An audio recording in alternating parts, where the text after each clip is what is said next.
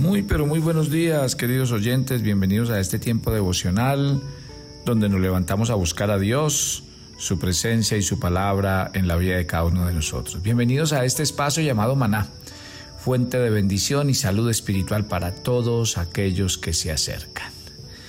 Gracias por escribirnos, gracias porque sabemos que este devocional es de impacto para sus vidas y todo lo que ustedes nos retroalimentan, pues obviamente nos hace crecer y mejorar cada día. No olviden que estamos en el proceso de inscripción a nuestra escuela bíblica. Queremos que usted haga parte de este proceso tan importante y tenemos un método muy eh, realmente eh, creo que flexible porque usted puede pues recibir las clases con el profesor directamente o las puede recibir eh, en, en el espacio y en el tiempo en que usted mismo lo pueda disponer. Así que lo animamos a que se acerque y se inscriba en nuestra escuela bíblica Mana. Estamos hablando de la santidad. Este versículo de la Biblia, Primera de Corintios capítulo 9, versículo 27. Golpeo mi cuerpo y lo pongo en servidumbre, no sea que habiendo sido heraldo para otros, yo mismo venga a ser eliminado, dice el apóstol Pablo. Y me llama mucho la atención, ojo con, con este tema que vamos a tocar hoy, porque me llama mucho la atención eh, el que abordemos este tema desde este punto de vista, el tema de la santidad sobre el cuerpo físico, cómo tener dominio sobre el cuerpo y los apetitos. Si usted y yo hemos de procurar la santidad, tenemos que reconocer que nuestro cuerpo es templo del Espíritu Santo, que hemos de glorificar a Dios con él. En este siglo, los que pertenecemos al mundo occidental generalmente hemos sido hallados faltos en lo que respecta a la santidad del cuerpo, porque los, los pecados del siglo moderno son la glotonería, la holgazanería, y los pecados que van contra el cuerpo mismo. Así lo llama Pablo en 1 Corintios 6, cuando habla del que fornica, del que adultera, dice que está pecando contra su propio cuerpo. Hay personas que dicen que o consideran ese pecado como debilidad de la voluntad, pero no, Señor. Cuando uno va a la Biblia, encuentra que cualquier cosa que doblega nuestra vida de hacer la voluntad de Dios y de obedecer a Dios, tiene que llamarse por su nombre. Entonces, el cuerpo físico y los apetitos naturales fueron creados por Dios y obviamente no son pecados en sí mismos. No es pecado sentir hambre, no es pecado querer comer algo delicioso, algo dulce. Pero si los apetitos nos controlan, ahí es donde está el problema porque hallamos que se vuelven instrumentos de iniquidad según la palabra de Dios antes que instrumentos de justicia. Y por eso Juan los llama en primera de Juan 2.16 los deseos de la carne. Mis querida familia, si nos observamos cuidadosamente podremos comprobar entonces que con frecuencia comemos y bebemos simplemente para complacer los deseos físicos. Con frecuencia nos quedamos en cama por la mañana, simplemente porque no tenemos ganas de levantarnos cuando deberíamos hacerlo. Con frecuencia cedemos a las miradas y a los pensamientos inmorales simplemente para satisfacer los impulsos sexuales manchados por el pecado que anidan en nuestro ser.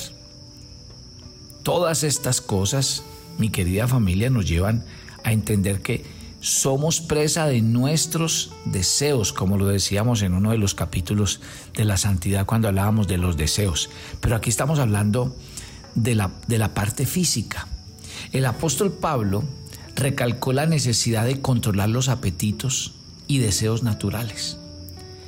Él habló del cuerpo como su adversario en el versículo que estamos leyendo de base de 1 de Corintios 9, 27, donde Pablo dice que él golpea su cuerpo y lo pone en servidumbre.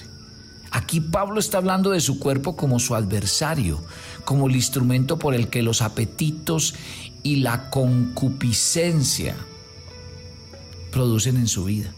Y, y Pablo nos explica, si usted no controla su cuerpo, eso va a batallar contra su alma. Y Pablo está determinando en este versículo que él va a hacer lo que sea con sus apetitos, con sus apetitos, para no ser esclavo de él, sino amo. Mire y verá que es una adicción. Una adicción no es otra cosa, sino que la persona se vuelve esclava de un deseo, de un hábito, y, y lo mantiene sometido. Entonces Pablo nos insta a que presentemos, me encanta este versículo cuando Pablo en Romanos 12 del 1 al 2 nos insta a presentar nuestros cuerpos como sacrificio vivo, santo, agradable a Dios y a no conformarnos a este mundo. Y es muy posible que no haya otro conformismo más, más grande entre los creyentes que el de presentar nuestros cuerpos en sacrificio santo. ¿Por qué? Porque lo consentimos y le damos rienda suelta, contrariando nuestro bienestar y nuestro objetivo cristiano en la vida.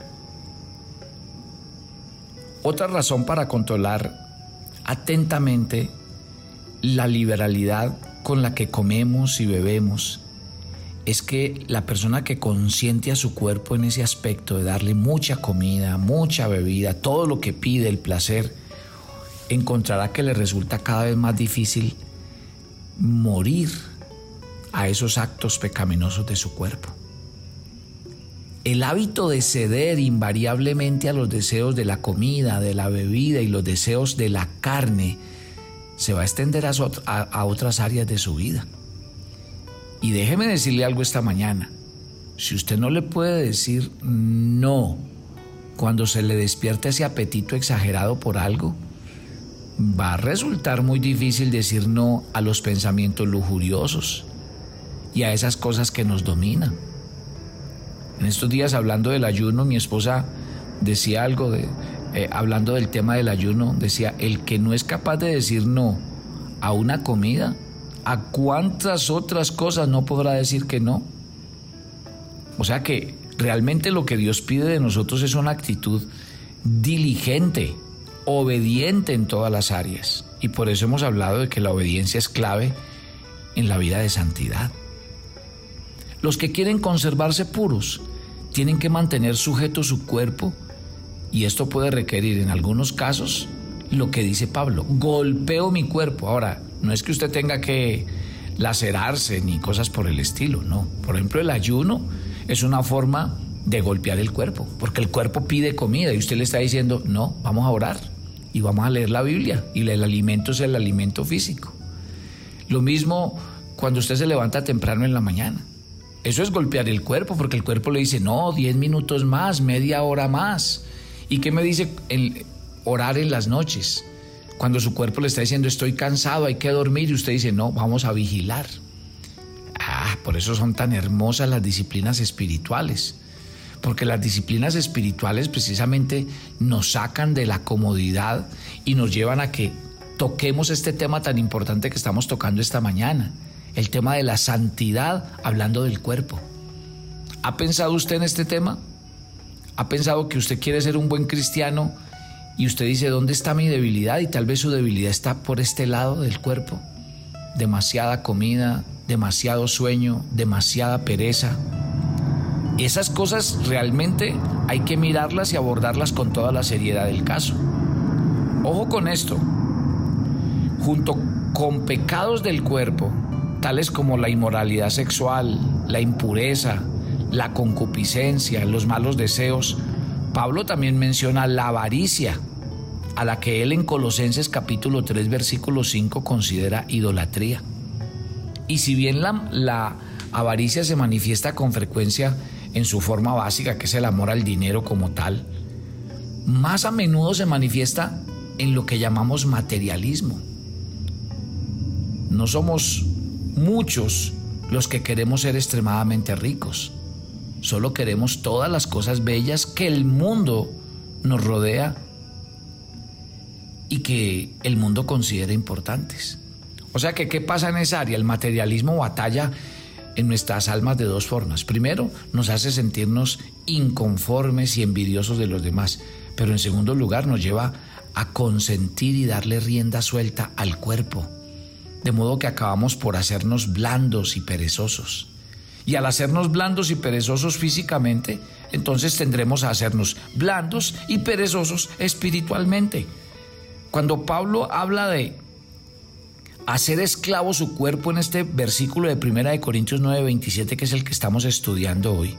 Cuando Pablo habla de hacer esclavo su cuerpo para que después de haberle predicado a otros, él mismo no fuese descalificado, él no estaba pensando en alguna descalificación física, no.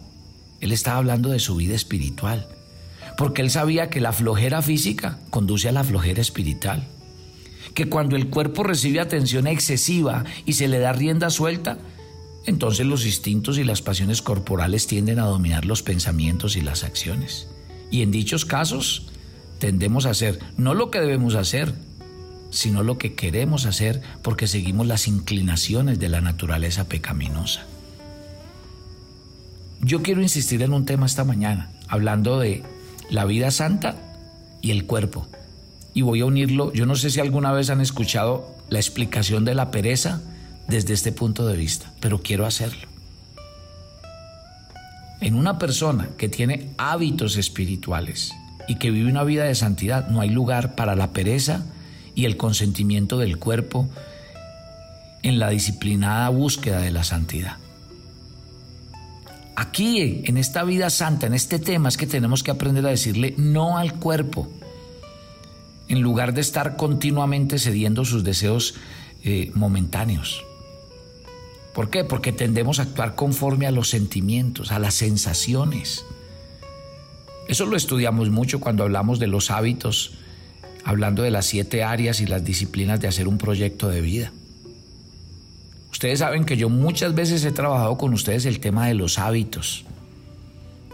Entonces, el problema está en que pocas veces sentimos que queremos hacer lo que debemos hacer. ¿Por qué? Porque no nos dan ganas de levantarnos a tiempo para estar a solas con Dios, o para estudiar la Biblia, o para, para orar, o para hacer cualquier cosa que tenemos que hacer espiritualmente. Y por eso es que tenemos que hacernos cargo del cuerpo, para someterlo a servidumbre, en lugar de permitirle que Él sea nuestro amo. Aquí el aspecto en el que tenemos que comenzar a ejercer control sobre los anhelos vehementes de los apetitos físicos, es en el de la reducción de las posibilidades de la tentación. Déjeme decirle algo esta mañana. Los anhelos pecaminosos se fortalecen con la tentación. Y cuando nos es presentada una tentación adecuada, las ansias parecen cobrar más vigor y poder. Pablo tiene palabras claras de instrucción para estos casos cuando él dice en 2 de Timoteo 2.2, huye de las pasiones juveniles. ¿Por qué? Porque algunas tentaciones se vencen mejor huyendo. Pablo también dice en Romanos 13:14, no proveáis para los deseos de la carne. O sea, no debemos hacer planes por anticipado en busca de formas de satisfacer los apetitos corporales. Mire cómo Dios nos está hablando esta mañana. Deje que Dios penetre a lo más profundo de su corazón. Usted y yo tenemos que huir de la tentación, dar pasos concretos para evitarla. Tenemos que dejar de pensar en formas de gratificar los deseos pecaminosos. Proverbios 27:12 dice que el avisado ve el mal y se esconde, pero los simples pasan y llevan el daño. También tendríamos que estudiar nuestro deseo pecaminoso para descubrir cómo éste se despierta en nosotros. Mire, el comienzo de la lucha consiste en esforzarnos en comprender los modos, los métodos, las oportunidades y las ocasiones que utiliza el pecado para tener éxito. Considere de antemano esto. Es sorprendente con cuánta frecuencia nos encaminamos por áreas conocidas de tentación sin ningún plan. Y si tenemos debilidades, pongamos el caso más común, la debilidad de los dulces. Entonces, ¿qué hacemos? Mm, como que voy a luchar y esa lucha siempre será una lucha perdida. Voy a ir al supermercado, pero no voy a pasar por donde están los dulces. Y cuando usted llega al supermercado, toma otra decisión. Voy a pasar por donde están los dulces, pero solamente los voy a mirar. Y cuando usted pasa, dice, mm, voy a mirar cómo están de precio y lo más fijo es que no los voy a comprar. Bueno, el colorín colorado es que ahí terminamos metidos de cabezas comiendo dulces. Y le estoy tocando el tema más sencillo. ¿Ha pensado por qué termina usted enredado en las mismas situaciones de inmoralidad sexual, de infidelidad, de fornicación? ¿Por qué termina diciendo mentiras? ¿Por qué termina engañando a otros? ¿Por qué termina cediendo a la tentación? Porque lastimosamente esa es nuestra realidad. No nos damos cuenta que la solución en la Biblia está en no tentar al diablo, porque siempre vamos a salir perdiendo.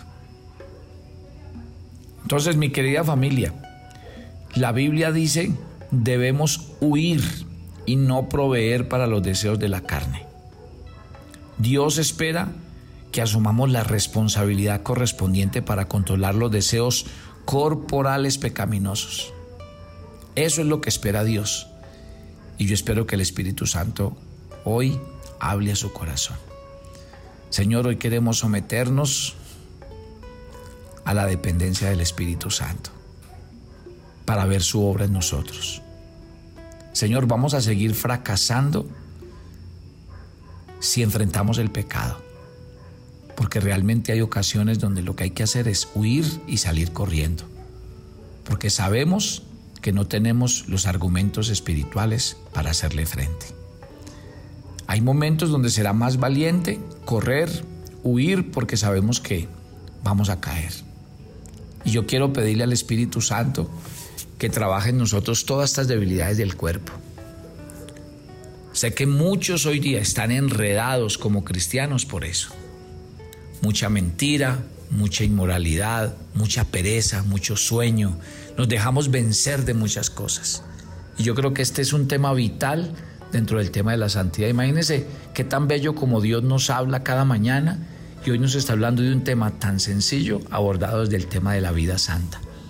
O sea que los hábitos de verdad de buscar una vida santa nos llevan a, mire, a controlar hábitos malos como la pereza y otras cosas que están acabando con nuestro cuerpo. En vez de convertir nuestro cuerpo en templo del Espíritu Santo, lo estamos convirtiendo en una cueva para hacer miles de cosas malas que no agradan a Dios.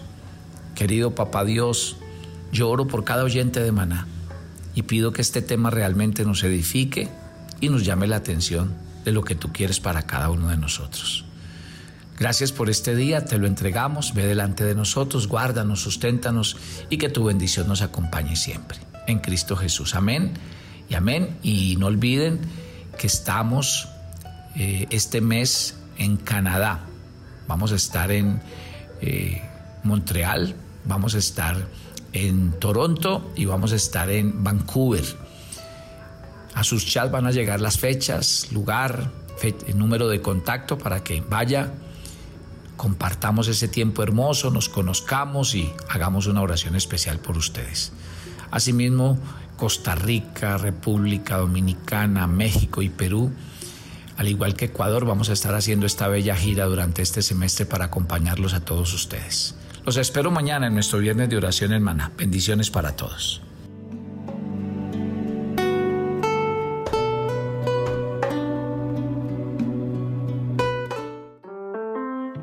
agenda devocional maná. El pasaje sugerido para la lectura en tu devocional personal el día de hoy es Hechos 6, versículo 7. Dios nos ha apartado para que seamos instrumentos suyos en la extensión del reino y por nuestro testimonio aún quienes creen que están bien pueden nacer de nuevo. Por eso, siempre comparte a quien te guíe el Espíritu Santo. Te invitamos ahora a que respondas las preguntas que encuentras en tu agenda que te llevarán a conocer cada vez más a Dios y crecer en tu vida espiritual. Y para confirmar tus respuestas, visita nuestras redes sociales, Instagram y Facebook.